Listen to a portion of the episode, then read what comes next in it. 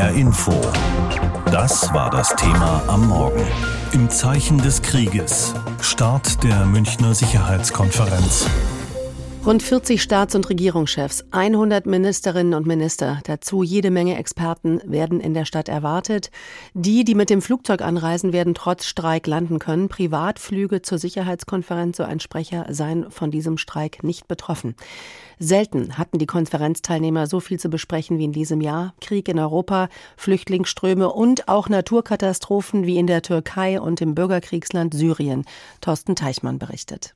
Wie wichtig Sicherheitspolitik ist, zeigt auch das Erdbeben in der Grenzregion zwischen Syrien und der Türkei. Schon vor dem Beben lebten Menschen auf syrischer Seite in großer Unsicherheit. Jetzt sind Dörfer unbewohnbar geworden und trotzdem wird weitergekämpft.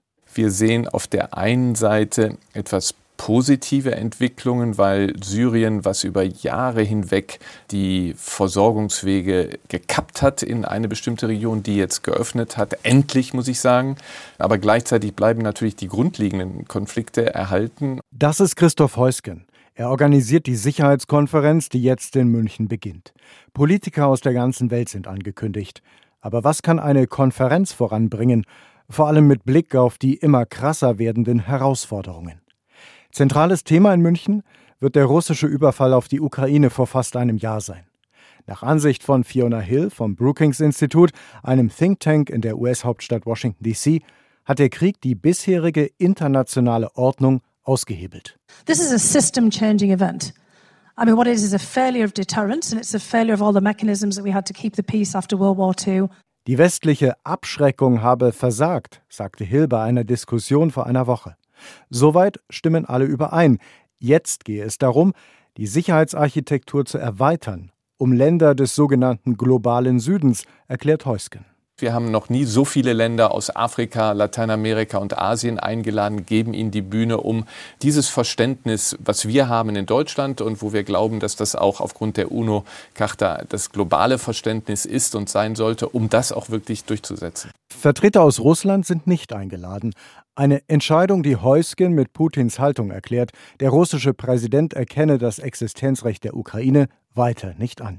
Heusgen war lange Zeit als außenpolitischer Berater im Kanzleramt für die deutsche Russlandpolitik mitverantwortlich. Er verteidigt, dass die Politiker von damals jetzt vehement für eine Zeitenwende eintreten. Das ist doch richtig gewesen. Auch aufgrund unserer Geschichte mussten wir doch, wir waren verantwortlich für 20 Millionen Tote auf dem Gebiet der ehemaligen Sowjetunion. Dass wir versucht haben, alles mit Russland hin, ist doch nur logisch. Und jetzt hat Russland eben alles mit äh, in die Tonne getreten, um das mal so zu sagen. Und dass dieselben Politiker sagen, ja, wir haben alles versucht, wir haben vielleicht auch Fehler gemacht, aber jetzt machen wir in der Konsequenz eben eine andere Politik. Das ist doch legitim und ich finde, das ist nachvollziehbar. Wie ernst es Deutschland mit dem Kurswechsel meint, werde sich am kommenden Verteidigungshaushalt ablesen lassen. Das sei ein Lackmustest, sagt er, und war hinterher selbst etwas verwundert über seine Deutlichkeit. In München beginnt heute die Sicherheitskonferenz. Thorsten Teichmann berichtete. Ja, und wir haben eben auch den Sicherheitskonferenzchef Christoph Heusken in Thorsten Teichmanns Bericht gehört, der eben äh, verteidigt hat, äh, warum die russische Delegation rund um Außenminister Lavrov nicht eingeladen wurde. Der Grund war keine Plattform für Kriegstreiber. Hans-Henning Schröder ist Politikwissenschaftler und Osteuropakenner und ich habe ihn gefragt, war das richtig, die Russen nicht einzuladen? Ich glaube, es wäre besser gewesen, sie einzuladen und sich dann mit ihnen auseinanderzusetzen. Das Problem wäre gewesen, dass sie wahrscheinlich gar nicht gekommen wären. Ich wollte gerade sagen, also Lavrov ist ja nicht einer, der sich darum schlägt, im Westen gerade gesehen zu werden. Lavrov ist zusammen mit, wie auch mit Putin oder Patruschew, dem Sekretär des Sicherheitsrates, einer von denen, die wirklich inzwischen verhindern, dass gesprochen wird. Und das ist für einen Außenminister kein besonders großes Loblied. Dann kann man aber Herrn Heuske nicht wirklich einen Vorwurf machen, die Russen nicht eingeladen zu haben, weil es scheint ja so, als ob die Nichtbereitschaft zum Sprechen im Kreml liegt. Also soweit ich das beurteilen kann, und ich schaue mir halt sozusagen jeden Tag russische Zeitungen an und lese irgendwie die Websites des russischen Außenministeriums und des Präsidenten, gibt es da kein Signal für eine Gesprächsbereitschaft. Lavrov hat äh, Ende des Jahres in einem Interview gesagt, nach dem Motto, irgendwie eigentlich sei doch alles klar, unsere Partner oder unsere Gegenübers wissen, ähm, sozusagen, es geht um, Den um Demilitarisierung und Denazifizierung der Ukraine. Äh, da können Sie irgendwie mitziehen und wenn nicht, dann klärt das unsere Armee.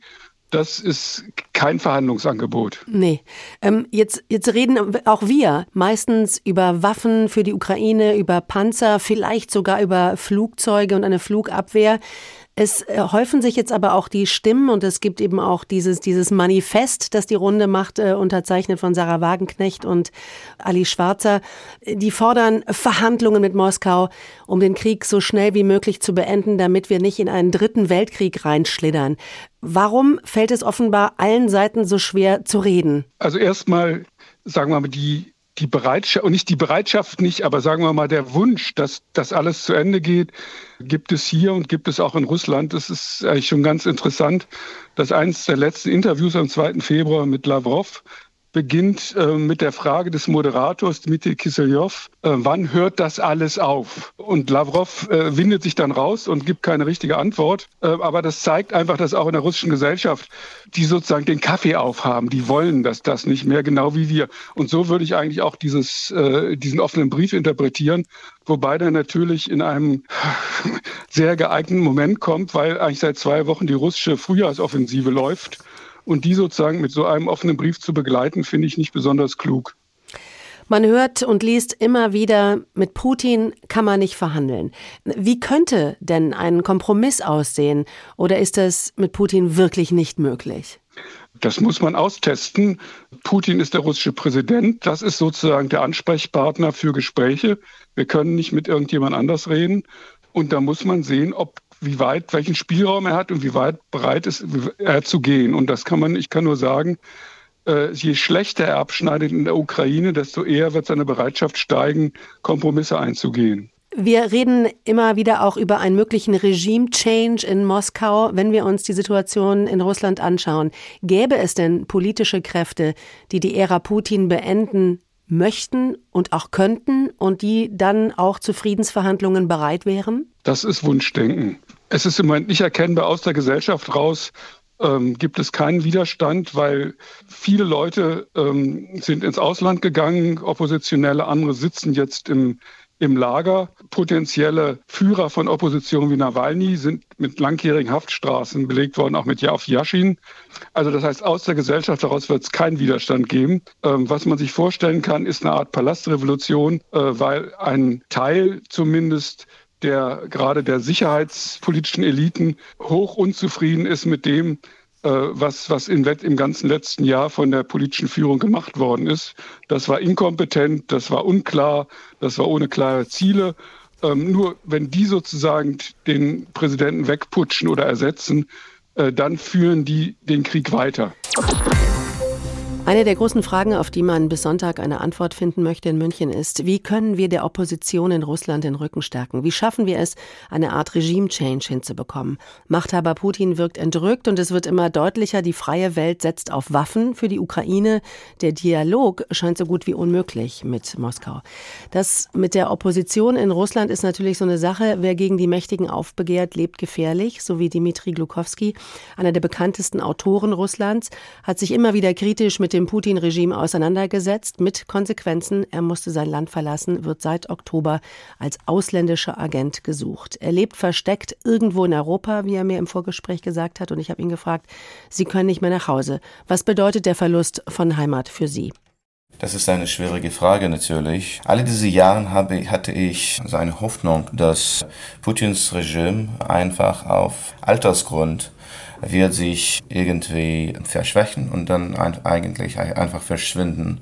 Und wir hatten diese ganze Generation von Leuten von 20 und 30 und 40 Jahren alt, die ganz unterschiedlich waren und die natürlich ein, ein Leben in einem gesamten globalisierten Welt sich äh, vorgestellt haben. Ja, jetzt auch diese Generation, die ganz normal sein sollte, wird zu Putins Sklaven transformiert durch die äh, Mobilmachung, durch die Propaganda, Bemühungen und durch den Krieg. Und für das Sie ist sehr, sehr traurig. Ja, und für Sie ganz persönlich, was heißt das? Haben Sie noch Besitz in Russland? Haben Sie noch irgendwas Ja, oder ich- ist alles beschlagnahmt? Ich habe natürlich also Wohnungen, Vermögen, die jetzt äh, gesperrt sind und vielleicht auch durch Gericht äh, eine Konfiskation ist ganz möglich. Also das kann ich äh, alles verlieren und das ist aber kein riesiges Problem. Ne? Vermögen ist nur Vermögen. Ein, ein viel größeres Problem ist, dass, dass ich nicht mehr zurück nach äh, Heimat darf. Ja? Ich, ich, das ist doch die Heimat. Und obwohl ich in den letzten Jahren ganz viele hm, gereist habe, trotzdem eine Möglichkeit, immer nach Hause zurückzukommen, war für mich ein sehr wichtiger emotionalen Grund, so würde ich sagen. Mhm. Ja, das kann ich nicht mehr. Jetzt, ich glaube, in kommenden Monaten werde ich eine so in Absentia, also in meiner Abwesenheit, ein Gericht in Moskau haben. Und äh, ich bin äh, mit einer Haft von bis 15 Jahren Boot, die andere Kollegen, also Journalisten, Aktivisten, Bloggers, haben bis zum äh, neun Jahren gekriegt. Mhm. Und jetzt natürlich während dieser Zeit dürfen nicht äh, nach Hause zurück. Ja, Sie haben aber immer noch Kontakt in die alte Heimat nach Russland. Wie nehmen Sie denn die Stimmung eigentlich wahr, vor allen Dingen in Moskau? Ja, ganz genau. Also natürlich, äh, alle Messengers wie WhatsApp und Telegram funktionieren immer noch und obwohl jetzt es wird in Russland diskutiert, ob äh, die Behörden äh, YouTube schließen müssen, die Messengers funktionieren immer noch und wir sind im stetigen Kontakt mit unseren, also die bleibende Familie und Mitglieder und mit den Freunden und mit Kollegen und so weiter.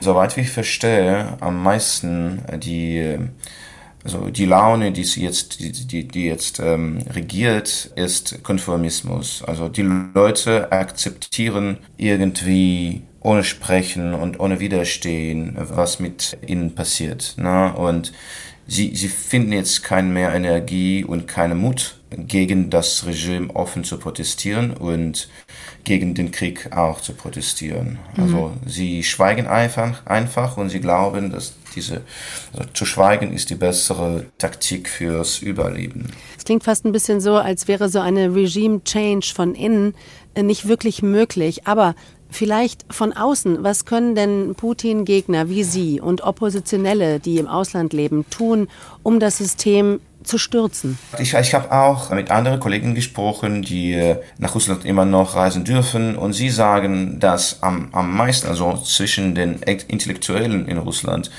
da gibt's keinen Unterstütz natürlich für den Krieg und die Leute machen, was wir die, die leise Widerstand nennen können. Also gibt es diese repressive Gesetze, die jetzt äh, nur eingeführt äh, wurden.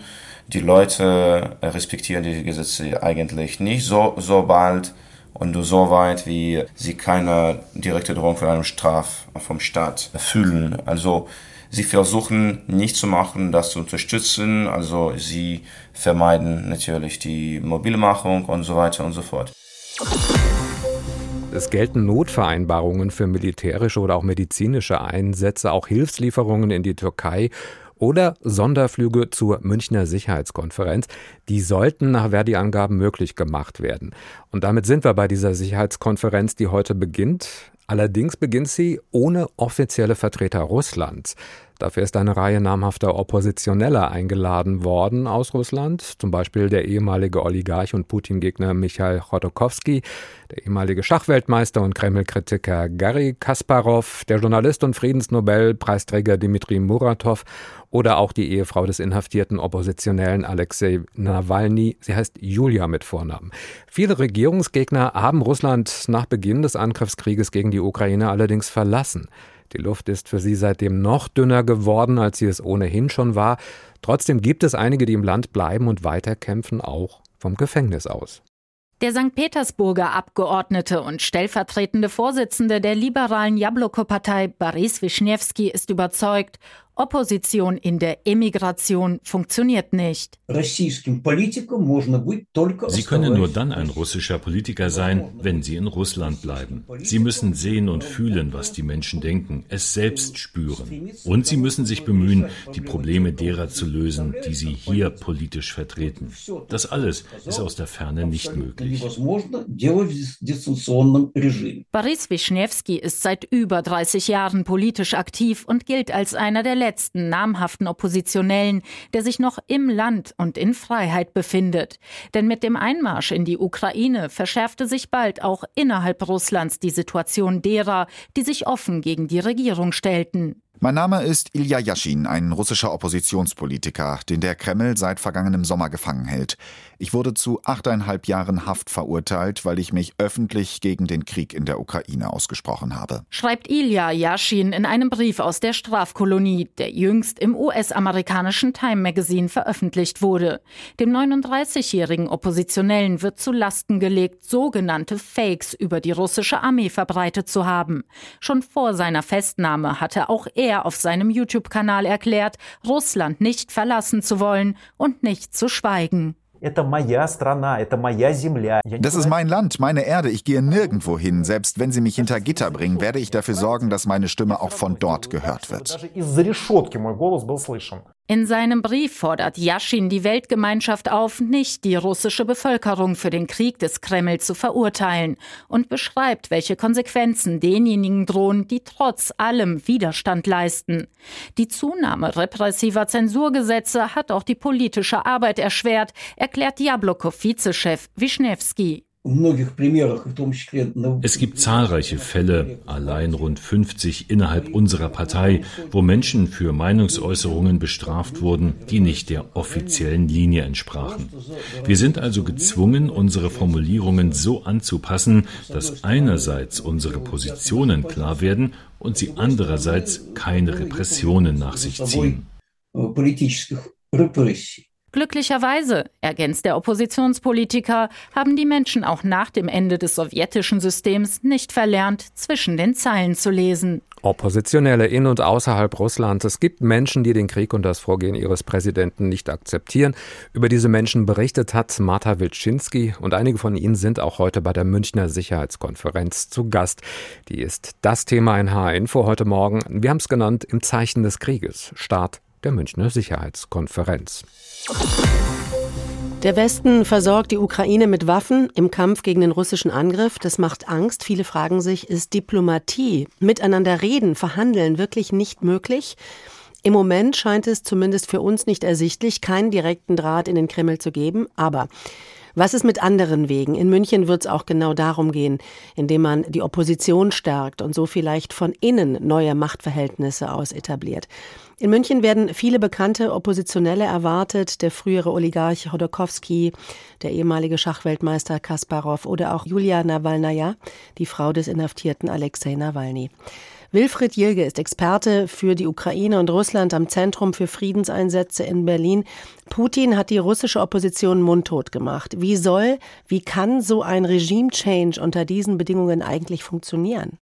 Meines Erachtens funktioniert ein Regime-Change nicht einfach so von unten. Also es ist derzeit nicht denkbar, dass in der nächsten Zeit aufgrund der Unruhen in der Gesellschaft oder aufgrund einer Unzufriedenheit sich tatsächlich eine so schlagkräftige Opposition formiert, dass sie dieses im höchsten Maße brutale und repressive Regime tatsächlich verändern können im Sinne einer Alternative.